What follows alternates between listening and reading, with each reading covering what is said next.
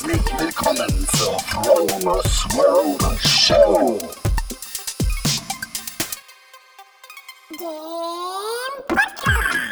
Mit guter Laune, tollen Geschichten, Hacks und Tricks. Mein Name ist Frank Marquardt und ich rolle dir den roten Teppich aus und lade dich ein, dabei zu sein, wenn es heißt, wie erschaffe ich eine bessere Version von mir selber und wie lerne ich aus Fehlern anderer. Hey Leute, was geht? Herzlich willkommen zu Fromes World Show, einer neuen Episode. Heute ist Freitag, der 13. Und ähm, ich freue mich jetzt ähm, aufs Wochenende. Ich habe vor, am Sonntag diesen Vorbereitungslauf für den Marathon am April zu laufen. Da wird in Hamburg ähm, eine Strecke von 22 Kilometer, ich glaube um die Außenalster, äh, gelaufen. Zwei bis drei Runden habe ich gelesen. Bin mal gespannt, wie es läuft und ob meine Hüfte mitmacht, weil ich habe mich so ein bisschen verletzt. Ähm, ich habe gerade immer neben, nach dem Laufen Schmerzen in der Hüfte und ich weiß nicht, woher das kommt. Ich habe schon alles Mögliche probiert, dehne mich jeden Tag ordentlich und äh, mache Stabilisationsübungen äh, im Fitnesscenter. Also ich gebe alles ähm, und ich hoffe, das wird morgen klappen. Also jetzt im Moment bin ich gerade schmerzfrei und werde mich deswegen auch so ein bisschen schonen. Das heißt, ich werde schon Sport machen, aber meine Beine und äh, so weiter werde ich mal ein bisschen in Ruhe lassen. Ich habe gestern Beintraining gemacht, merke keine, keine Verschlechterung. Das heißt, äh, ich lasse noch ein bisschen Ruhe reingehen in die Hüfte und ähm, ja, und dann hoffe ich mal, dass es klappt.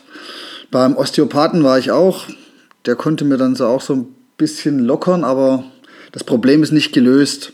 Also mal sehen, was ich dann machen muss, ob ich dann auch vielleicht doch nochmal irgendwann zum Physiotherapeuten muss oder auch nicht. Ja, ich werde sehen.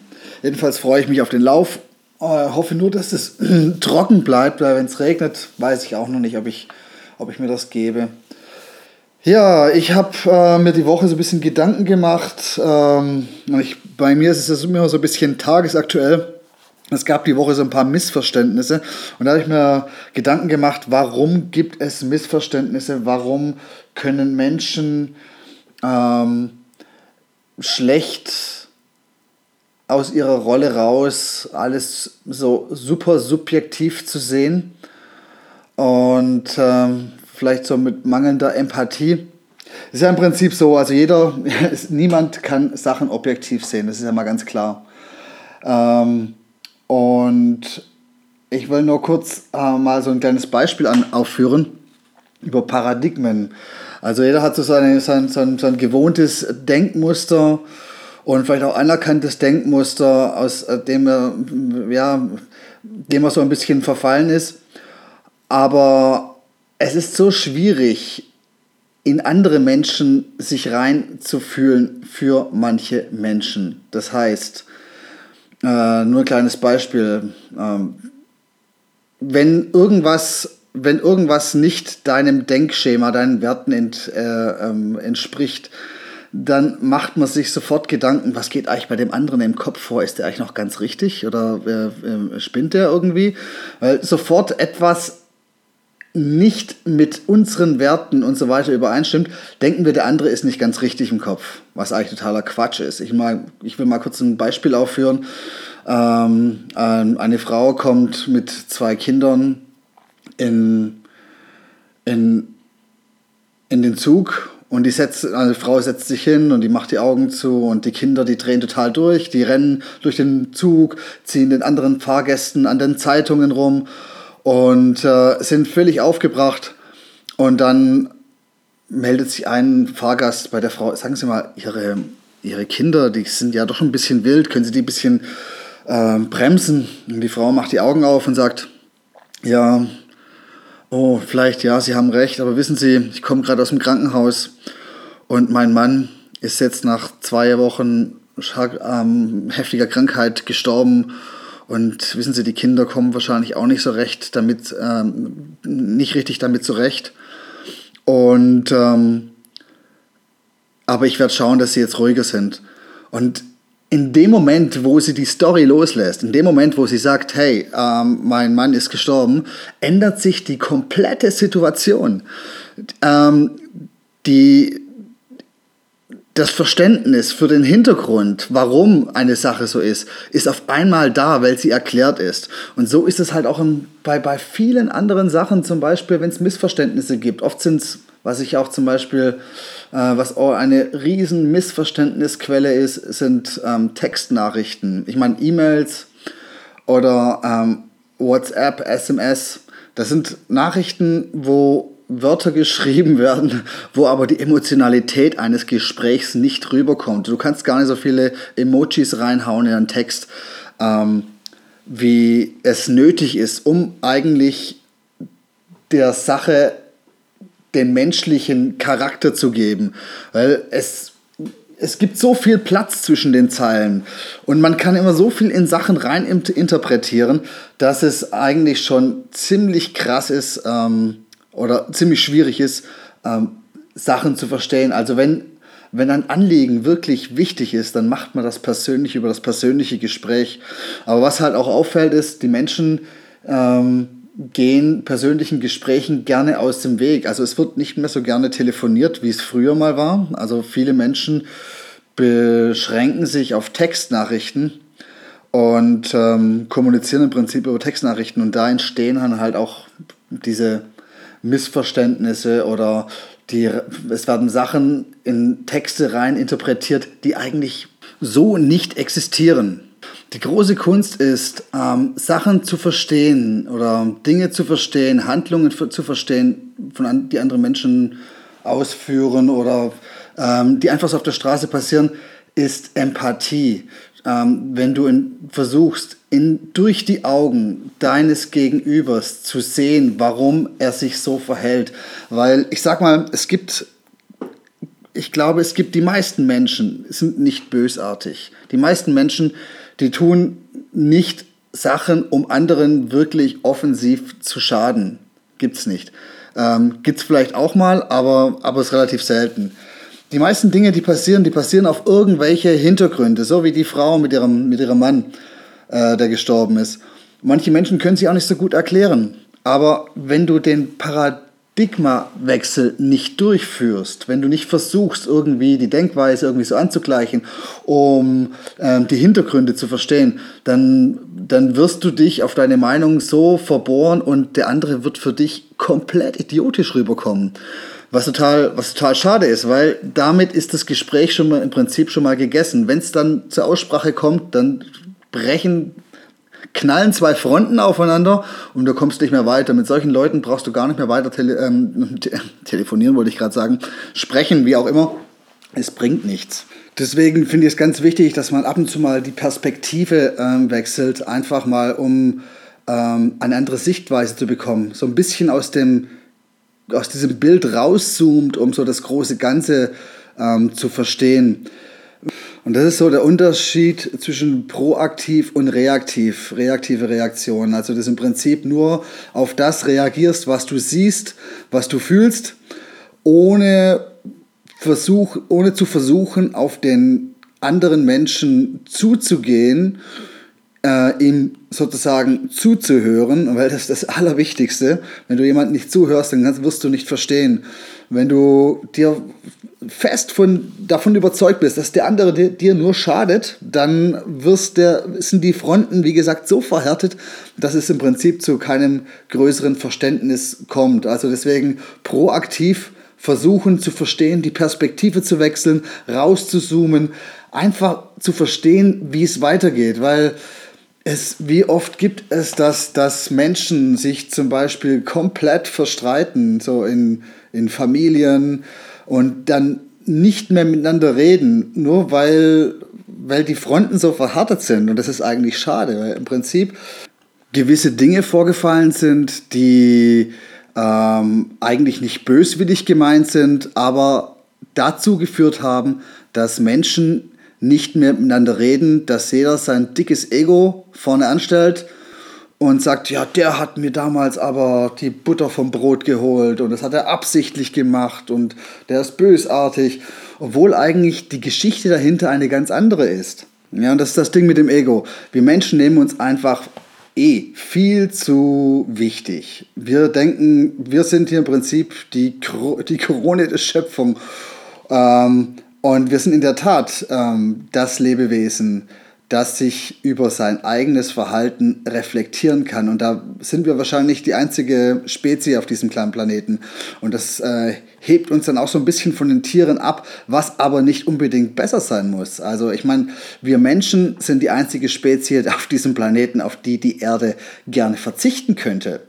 Und äh, wenn die Bienen aussterben oder wenn die Insekten aussterben würden, das wäre eine Katastrophe. Aber wenn der Mensch aussterben würde, das wäre gar nicht so schlimm. Also wir nehmen uns insgesamt viel zu wichtig, zu groß und dabei sind wir doch nur, wenn man sich mal die Größe ähm, des Universums anguckt und auf was für einem Staubkorn wir eigentlich leben. Wir sind nicht mal so groß wie Amöben, äh, eigentlich komplett unwichtig und wir sind für diesen Planeten für eigentlich so offensichtlich in dem Ausmaß, wie wir als Art vorkommen, in dieser Masse, eher schädlich.